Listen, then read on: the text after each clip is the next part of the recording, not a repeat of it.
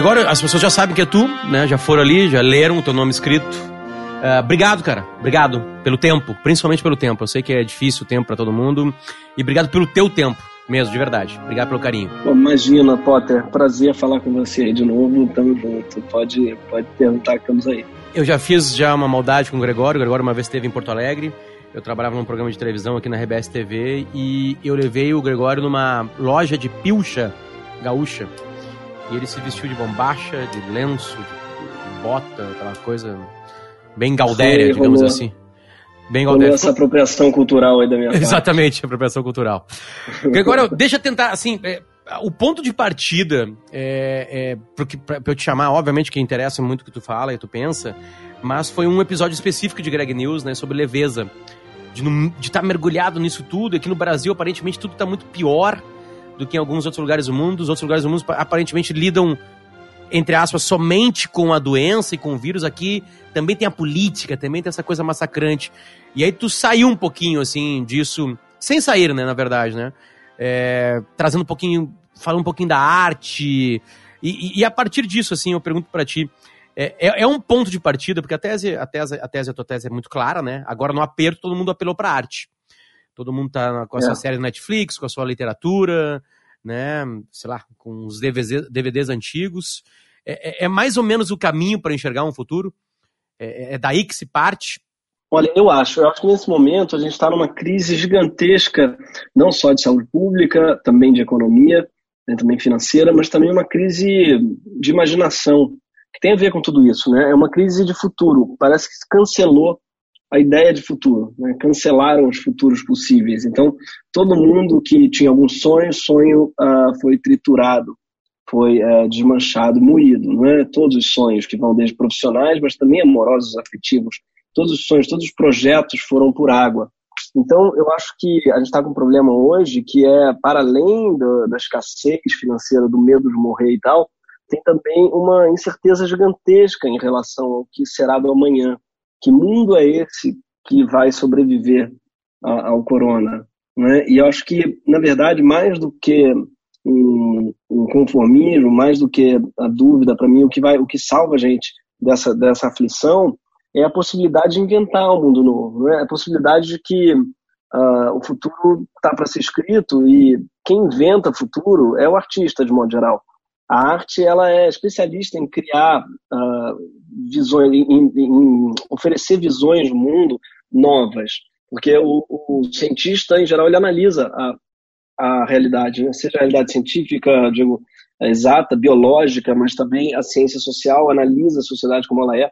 Quem propõe, eu acho, em geral, visões novas de mundo de futuro são os artistas. E eu acho que nesse momento eles vão ser especialmente necessários para para fazer com que a gente consiga voltar a sonhar com coisas novas, né? criar novas utopias.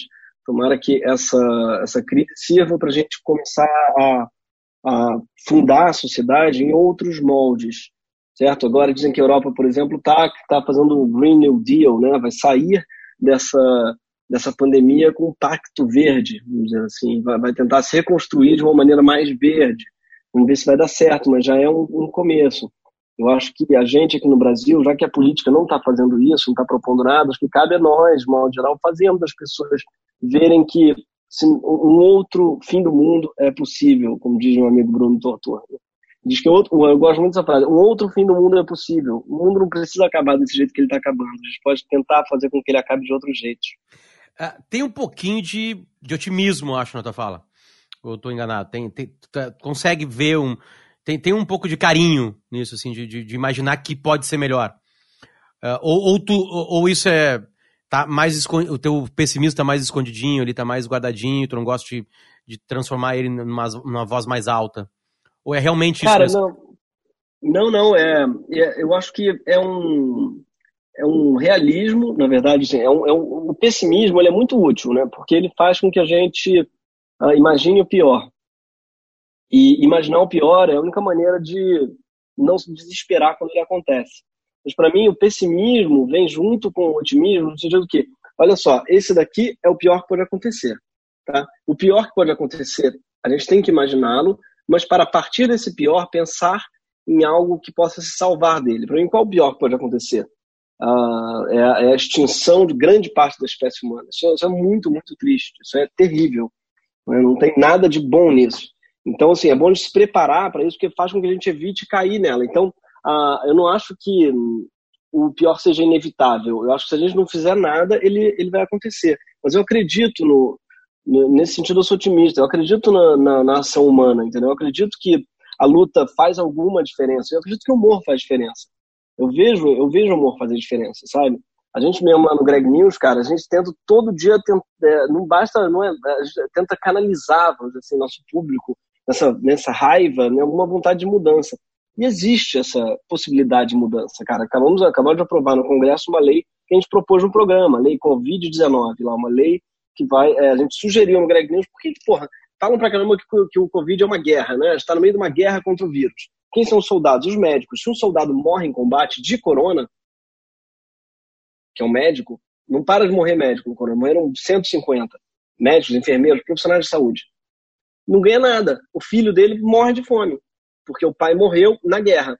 No, na guerra, você tem que dar um dinheiro, você tem que dar uma indenização para o soldado que morreu no combate. E a gente conseguiu, a gente sugeriu isso, meio de piada, meio sério. Algumas deputadas mulheres, aliás, todas, se uniram, umas 10 ou 15 mulheres no Congresso de partidos mais diferentes e fizeram essa lei. Não é nada, não é nada, porque são só 150 pessoas. Cara, são 150 famílias que vão ganhar uma indenização do Estado porque perderam um familiar. Cara, isso aí para mim já me faz pensar, caralho, cadê o pessimismo? Cadê o lugar para o pessimismo aí? Então, por mais que o pior possa acontecer, eu acredito mesmo que a nossa união, a nossa força de vontade nesse momento consegue evitar que o pior aconteça, sabe? Eu, eu acredito muito nisso, é o que me faz acordar todos os dias, faz trabalhar, assim, é a fé, na, na fé nesse, nessa mudança possível, que eu acredito mesmo que ocorra. O Brasil tem milhões de quarentenas diferentes, né? Cada pessoa está vivendo algum tipo de quarentena. Uh, tem, a, tem essa quarentena que a gente cita de, de buscar arte, que possibilita a gente de ainda de buscar alguma coisa legal, e tem quarentena que é miserável, né? É, é a, a, a, tua quarentena tá servindo para o quê? Para o ser Gregório do Viver? O que que, que que essa parada tá servindo para ti? Cara, é um convívio muito intenso com a minha família, com minha filha, tá com dois anos e pouco, com minha mulher, né? Tem exatamente a minha, a minha idade, nasceu no mesmo dia, inclusive, mesmo ano, mesma hora, mesmo tudo. E então vale para mim tá valendo essa convivência com essas parceironas assim. É, é, muito louco, né? Porque eu não tive esse tipo de convivência com meus pais. Tive, claro, eles foram pais excelentes, muito presentes, mas nunca nunca fiquei meses acordando e dormindo e passando o dia inteiro com eles grudado, né? É algo que essas crianças estão tendo, as crianças da quarentena de hoje. E isso daí só quem é pai e mãe sabe, assim, o que, que é você conviver tão intensamente com outro ser humano. Então, para mim, o que eu estou tirando de bom é, é, é, na esfera pessoal e familiar, assim, que esse convívio muito intenso está sendo um puta aprendizado para mim como pai, sabe? É, então, eu estou trabalhando, claro, mas enquanto minha filha está agora mesmo falando com você, enquanto minha filha está dormindo. E então a minha mulher, claro, salva, umas tardes fica com ela, só com ela, outras só comigo a gente está conseguindo se revezar, mas de modo geral o convívio está intenso de uma maneira que acho que nunca aconteceria se não fosse a quarentena. Né? Sente pena de que isso vai acabar? De que daqui a Cara, pouquinho a loucura voltará e, e, não, vai, não vai ter mais ela agora pertinho de ti? Como é, tem agora? É demais. É, é, é, claro que não dá para ter pena né, de acabar uma pandemia. Mas eu acho que vai ter também um certo prazer em voltar à creche, porque tem uma hora que é foda, né? A gente, cacete, é enlouquecedor também. Não é só prazeroso, não. É enlouquecedor também. Tem horas que a gente tá arrancando os cabelos.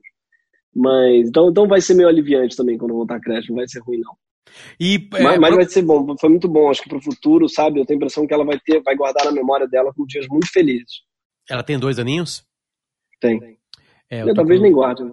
Eu tô. Não, não interessa pra quem tá ouvindo, mas eu tenho um de dois anos e outro de cinco meses. E também Caramba, trancado em cara, casa. Porra. É. Uau, parabéns, hein?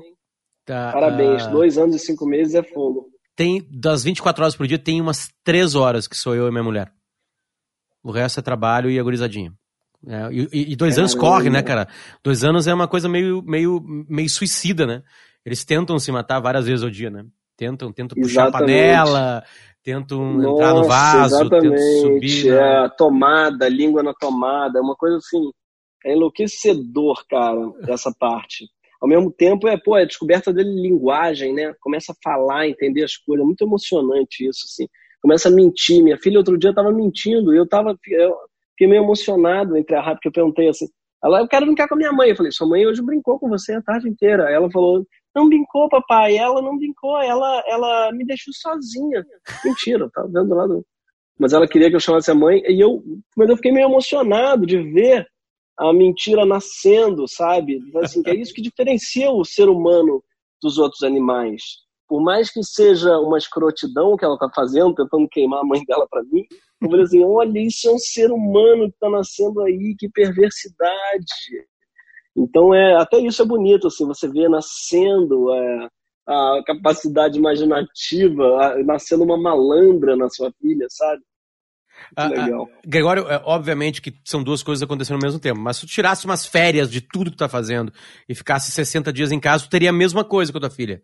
A pergunta é se é, a, a, a pandemia favorece o flor da pele, favorece uma sensibilidade, se ela favorece. Eu sei que tem, tem um monte de notícia ruim aqui em volta da gente.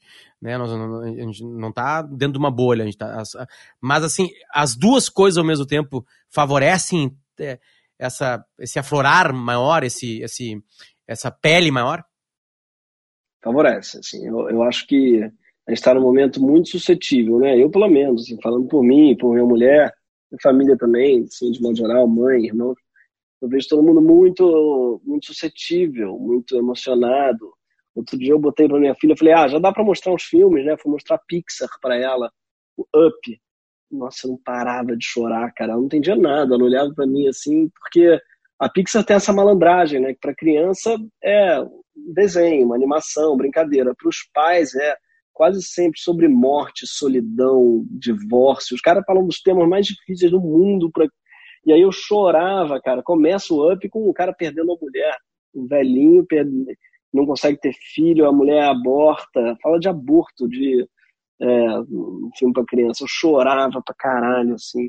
Então, acho que tá todo mundo muito sensível. Música tem me emocionado muito também, assim. Música tem salvado nossos dias. Manhãs põe uma música bem animada, põe um sambão, põe a live, porque a gente, a Tereza Cristina tá fazendo essas lives muito legais né, dela. Mas é sempre tarde da madrugada, já tô dormindo. Então, de manhã a gente acorda, vai no Instagram dela, põe no som a live dela do dia anterior, que é um sambão em geral, assim, que dá uma animada à noite eles põem em geral uma música mais, mais calminha, jazz bom assim, e às vezes vê uma série depois que a Marieta dorme. Então, e, pô, se emociona na série, uma série que eu tô adorando, que é o High Maintenance. Série muito boa, né, no Multishow. Cacete, é emocionante, porque ela não. Cada episódio é solto, a história de uma pessoa diferente. Não dá pra você ver meio solto, ver um dia para, um mês, depois ver outro. E, cara, tem uns episódios muito emocionantes. Outro dia também me peguei chorando vendo essa série, uma série de maconheiro, assim, uma série totalmente. É, não é um drama, sabe? Mas emocionante ao mesmo tempo. É, então tem sido realmente muito. Tá todo mundo muito à flor da pele na minha ao meu, ao meu redor, pelo menos, né? Porque é isso, eu acho que o, o cenário geral, meio apocalíptico, ele, ele propicia isso, né? A gente vê um monte de despedida, um monte de gente morrendo, um monte de gente que a gente conhece e gosta. Porra, é foi uma atrás da outra. Aldir Blanc, Sérgio Santana, Moraes Moreira, Flávio Migliaccio. Foi tipo, pá, pá, pá, um depois do outro. Eu, cacete, é... Gostava, por acaso eu gostava de todas as pessoas. Às vezes, né, a pessoa fica mal de... Fica mal porque, porra, eu tenho que falar alguma coisa porque esse cara é famoso. Não, não é por isso. Essas pessoas por acaso eu gostava muito dos quatro, cara. O Flávio era um ator que eu adorava ele. Eu via ele assim, no, no, no palco uma vez, fiquei emocionado, nunca esqueci. Eu era moleque, vi, falei, cara, que ator é esse? Uma verdade intensa. Pra... Aldir Blanc, as músicas eu sempre pirei, sempre achei o maior letrista desse país. O Sérgio Santana, o nosso melhor contista, os contos impecáveis, perfeitos, né? Rubem Fonseca, caralho, quem na nossa geração cresceu lendo, se apaixonando por literatura por causa do Rubem Fonseca? Então, bicho, foi uma, foi bem catártico isso também, sabe? Ver morrendo tanto tanto brasileiro. Porra, Moraes Moreira, caralho. Todo mundo aprendia a tocar violão para imitar o cara, porque aprender aquelas músicas. Então, tipo, o Brasil, a gente, a impressão que dá é que a gente ficou meio órfão, sabe? A gente perdeu pessoas que são muito simbólicas, muito fortes mesmo pra gente, pro nosso imaginário, pra nossa produção imagética. Então, tem uma, um, um clima de orfandade no ar que é muito comovente mesmo. Abraçando o, o, o, episódio que eu cito de ti, que é o Leveza, citou vários. que as tuas escapadas são na arte. Né? É, só que o teu trabalho está muito próximo disso. Né? Aliás, tem trabalho teu que é arte, né? Tem trabalho teu que é puramente arte, né? Uh, é, que tipo de arte vai ser depois, Gregório? A gente vai ter tempo suficiente para ter uma grande mudança? É, é, é, o novo coronavírus ele vai ser suficiente para ser um marco de mudança em como se faz arte, como se entrega, como se consome? Tu consegue entender isso? Por exemplo, eu entrevistei nessa mesma série aqui o Fernando Meirelles. Né, o diretor de cinema Cidade de Deus, Dois Papas recentemente. Sim. Ele começou a falar de coisas bem práticas que os estúdios estão fazendo, tipo banho de antes de entrar num set, que eles conseguem fechar um set, né? Mesmo é, entra naqueles umas cápsulas assim que, que dá um Sim. banho limpa a Covid, a Covid, sei lá o que mais tem ali dentro de ti, ou fora de ti. Ele já começou a citar coisas práticas, mas eu não queria ir só na praticidade contigo, porque continua acontecendo, né? Se deu um Sim. jeito de criar coisas, de fazer coisas. Mas eu digo assim, como arte mesmo todo, consegue ver que deu. Temos um marco 2020, aconteceu isso, a partir de agora temos novos produtos, outras coisas linkadas ou não? Cara, eu acho que é inevitável que as coisas mudem. Acho muito difícil que a gente volte a fazer tudo do jeito que era antes, sabe? Algumas coisas como teatro, por exemplo. É, como é que você vai aglomerar mil pessoas dentro de uma sala, né, do teatrão?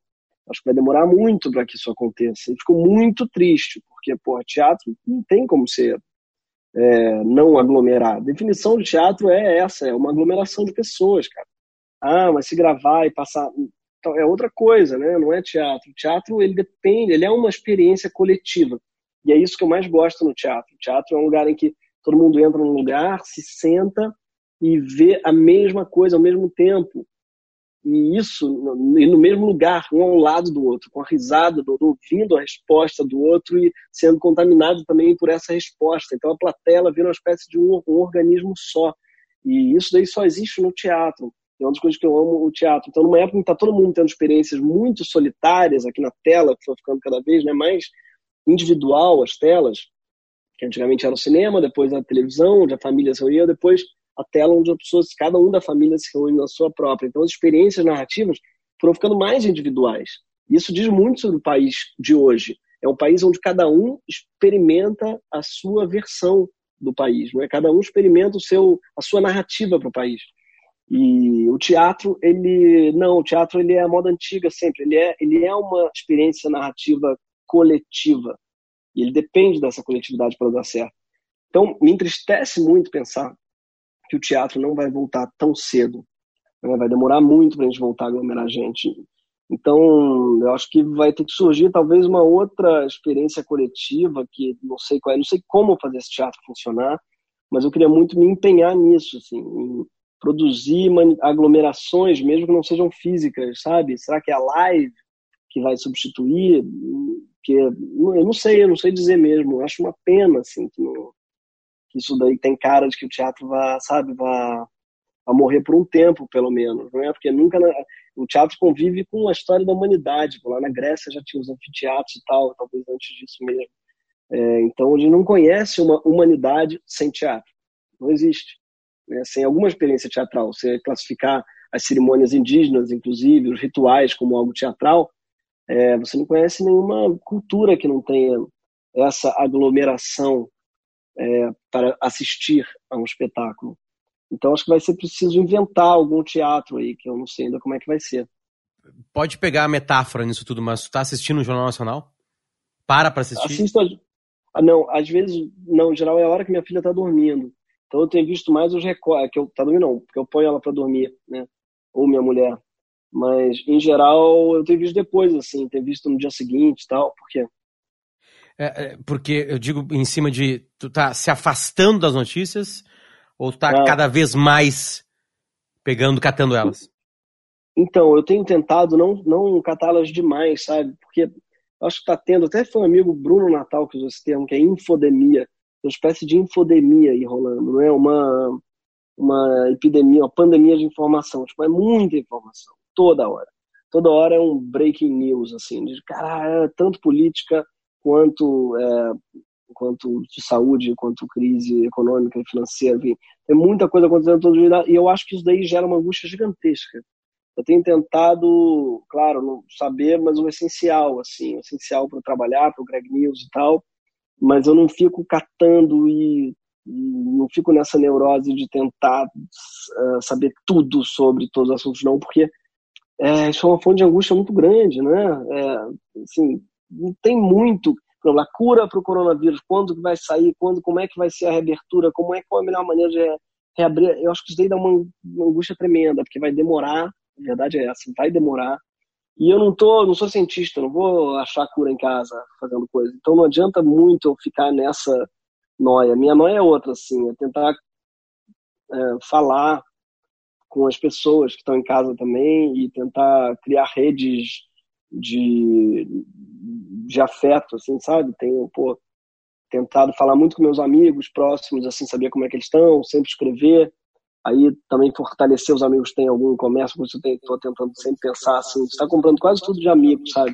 Tem um amigo que faz pão, tem um amigo que é verdade, tem agora uns amigos que pescam, tem uma peixaria é, no, no, Rio, tem uns amigos que, pô, sabe, tem um que faz kombucha, tá entregando em casa também.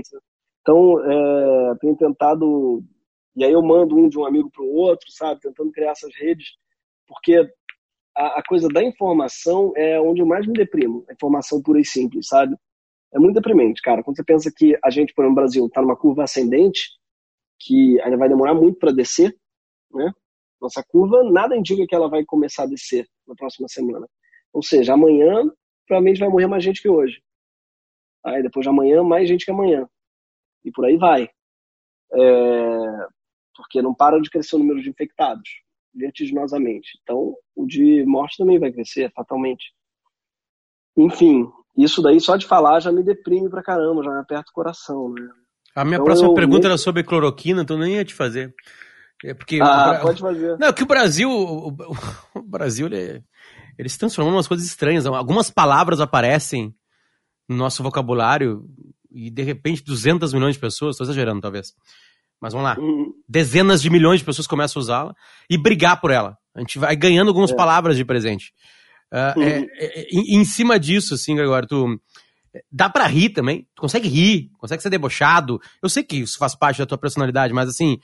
Óbvio, a gente tá falando de coisas sérias, assim. Tem, tem, tem nessa insanidade toda, nessa infodemia toda, é, é, algo que tu para e fica rindo, que tu precisa rir, que tu fica, que tu precisa mandar no WhatsApp. Cara, olha que coisa inacreditável isso. Tem esses momentos também. Linkados, tem, cara, obviamente, tem... à comunicação, tá? À, à, informação. Claro, claro. Não, tem, eu rio muito de meme, meu Deus. Eu adoro meme. Tem um grupo, aliás, muita informação, inclusive, chega antes por meme, depois eu vou lá ver o que, que é isso. né, o meme é tão rápido, cara, que ele às vezes chega antes do, do jornalista o memeiro, ele muitas vezes se antecipa a notícia, é um negócio genial. É, eu tenho um grupo de meme maravilhoso, só vale meme. Não tem ninguém pode falar. Se alguém começa a falar, gente, vocês viram? Aí, logo a pessoa é gongada, alguém escreve assim, SVM, que é só vale meme, tipo assim, cala a boca. É, só meme, meme, meme, meme, vale áudio também, áudio meme, né, áudio engraçado, não áudio que a pessoa manda falando. Então, meme, áudio e alguns vídeos também. E é um é ótimo o grupo. E lá é dos primeiros grupos que eu abro. Quando eu abro, vejo o WhatsApp, né? Tava cheio de merda, cheio de um monte de grupo político, um monte de grupo. E tem o Só Vale Meme lá, só para rir um pouco. Porque meme é arte também, né, cara? Assim, eu acho que o meme, ele é... Tem meme que é redentor, cara. Que explica, tem memes que explicam tudo, não só a situação política, não. Memes que explicam a condição humana ali, né, numa, numa imagem com uma legenda. Eu falo, caralho, que gênio, quem é esse cara? E não é assinado, né, não é autor. E faz parte da cultura do meme isso. É uma sabedoria universal, sem dono, né? Quero participar desse grupo, agora. Por favor, me coloca lá. Prometo só mandar memes. É, é, tem essa coisa do Brasil muito grande. Chegou pra gente no Rio Grande do Sul agora há pouco. O meme de uma mulher carioca que ela tá falando com a irmã dela no WhatsApp. E aí o marido dela tosse você chegou a ouvir isso aí? A marido dela não, tosse. Não, não. E, cara, ela, ela destrambelha falar palavrão, é uma, é uma obra-prima. E aí, o seguinte, eu trabalho num programa de rádio aqui, e eu botei isso aí, a minha mãe me pediu. Porque a minha mãe tá muito nervosa, minha mãe é grupo de risco, tá em casa, tá sem ver os netos dela. Imagina, o netinho dela começou a pandemia com dois meses e meio, tá com cinco meses, é outra criança, dobrou a idade. Então ela tá Nossa, angustiada. Tadinha. E ela me mandou assim, por favor, me manda esse esse esse áudio. Aí eu peguei e mandei esse aqui, Gregório. Deus te abençoe, minha irmã. Deus te guarde, você e todos. Sem ele, nós não somos ninguém, né? Então, que Deus abençoe vocês. Uma boa noite. Vira pra lá, porra! Vai espirrar lá na puta que pariu, caralho. Na minha cara, não. Um beijo e um abraço, mesmo. É o puto, é o puto velho do caralho que rodou, rodou aí. Agora vem espirrar aqui em cima de mim. Vai tomar no cu, porra. Deus te abençoe, Deus te guarde, minha irmã. Tchau, linda. Te amo muito, minha linda. Te amo muito. Chegou Nossa, agora pra cara, gente. O Brasil tá todo aí nesse áudio, né? Cara, tá Porque tudo tem aqui. Deus no meio, ela xinga o marido pra caralho, depois volta a falar de Deus. Tem a frase maravilhosa: sem Deus não, sam- não somos ninguém. É uma conjugação muito boa também do verbo ser. Nós, sem Deus não somos ninguém. E aí o marido. To... Cara, é muito bom isso. Tem E da tanta coisa dengue? aí sobre casamento. Da dengue, tu ouviu da dengue? Que, o cara, que um cara Não. adoece? Da dengue é muito bom, deixa eu botar pra ti. Esse aqui. Ô, Jennifer, eu falei com a Lia, porque eu saber, eu fiquei sabendo que tinha chegado vacina, aí procurei pelo Júnior. Ele ficou realmente aqui, todo mundo pensando, ele ficou isolado aqui em São Luís, passando muito mal, foi levado para Goiânia de ambulância, muito ruim, fez os exames, só que o médico saiu o, exame, saiu o resultado dos exames dele agora. Hoje, parece ontem, não sei, que a Lia falou aqui. E graças a Deus é dengue, dengue hemorrágica. Não era coronavírus, não. Graças a Deus, mas ele tá lá em Goiânia, internado. Graças a Deus. é Graças a bom. Deus é dengue. Dengue hemorrágica. Ah, cara. Maravilhoso. Caralho, Ah, foda, ah, né? Ah, Gregório, pra gente se encaminhar, não quero tomar mais tempo ainda da tua vida. Imagina. Eu sei o tempo que é, a paz que é uma criança de dois anos de idade dormindo. Né? Não Agora é? tu vai, É, vai ali, é. vai ali espiar agora aquela carinha e tu assim, tá, tá, tá desculpado tudo que tu fez agora de manhã, que tu quebrou. Mas ah, ah, pra, pra se encaminhar assim agora, agora, pra gente escutar isso aqui, porque essa coisa legal do podcast, né? A gente vai poder, poder escutar.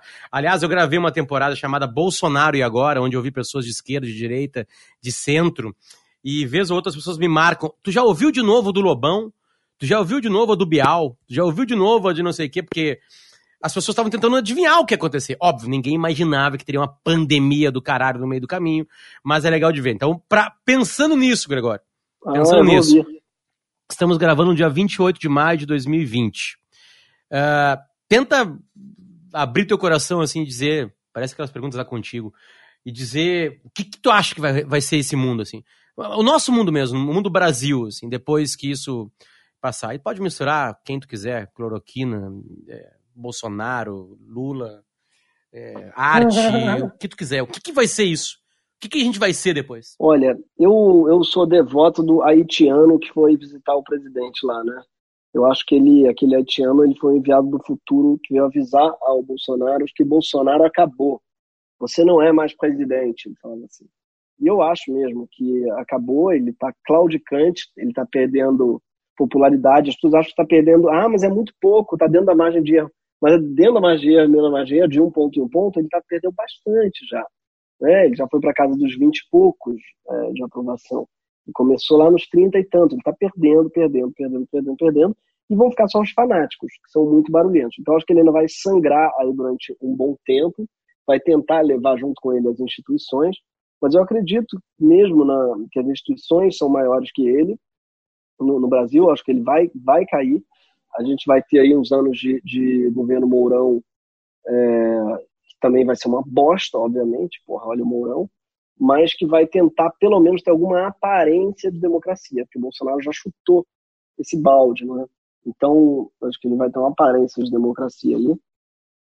E em 2022, eu, eu acredito que sai numa frente ampla, sabe? Acho que a gente, depois dessa, desse governo que tá vai ser uma tragédia, nunca mais vai ser legião militar, quero crer nisso, porque o que a gente está vendo aí também não é só a falência de Bolsonaro, é a falência de, de, do exército na política. É algo que a gente já tinha visto que não dá certo, já viu algumas vezes no Brasil, né?